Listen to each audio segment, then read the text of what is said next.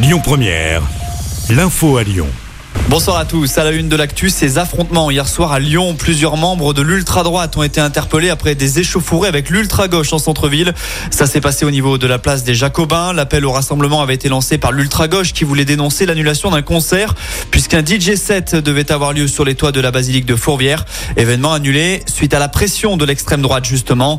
Sept de ces membres ont été interpellés hier soir selon la préfecture.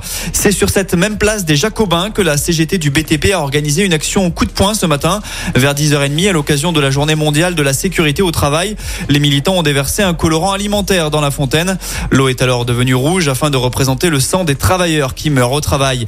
Et puis en début d'après-midi, un autre rendez-vous avait lieu devant l'ARS, l'agence régionale de santé, toujours concernant la même thématique. Les manifestants ont rappelé que la France compterait deux fois plus d'accidents mortels que la moyenne européenne. Selon la CGT, depuis 2017, les accidents mortels auraient même augmenté de 30% en France. Social toujours, il n'y a pas d'interne en médecine aujourd'hui en France comme partout dans le Rhône. Ces derniers font entendre leur colère et dénoncent la dégradation de leurs conditions de travail. Ils demandent une revalorisation de l'ordre de 300 euros par mois ainsi qu'une indemnité logement indexée sur les loyers et un décompte strict de leur temps de travail. Une marche blanche organisée demain à Rambervillers dans les Vosges en hommage à la petite fille de 5 ans tuée cette semaine. Les participants sont invités à s'habiller en rose en référence au prénom de l'enfant. Notons que dans cette affaire, un adolescent de 15 ans a été mis en examen et placé en détention provisoire.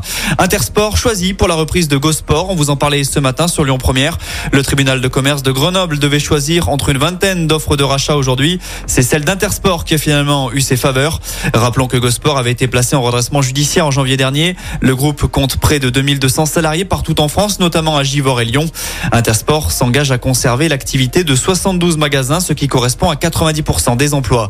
L'actu, c'est aussi cette mauvaise nouvelle pour le portefeuille. L'inflation est en hausse. L'INSEE vient de dévoiler l'évolution de l'indice des prix en avril, plus 0,2% par rapport à mars. Les statisticiens notent aussi une hausse de 5,9% depuis avril 2022. Pour les produits alimentaires, la hausse sur les 12 derniers mois est de près de 15%. Chez nous, le Rhône est placé en alerte jaune aux orages. L'alerte va durer jusqu'à demain matin. Des averses de ne sont pas à exclure dans les prochaines heures.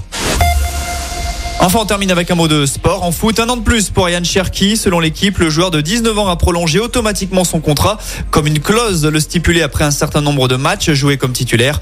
Ryan Cherky est donc sous contrat avec l'OL jusqu'en 2025. Lyon qui va ouvrir le bal de la 33e journée de Ligue 1 ce soir. L'OL est en Alsace pour affronter Strasbourg. Le RCSA qui lutte actuellement pour se maintenir en Ligue 1, alors que l'OL est 7e à 6 points des places européennes et ne peut plus se permettre de faux pas. Strasbourg-Lyon, coup d'envoi 21h. Écoutez votre radio Lyon Première en direct sur l'application Lyon Première, lyonpremière.fr et bien sûr à Lyon sur 90.2 FM et en DAB+. Lyon Première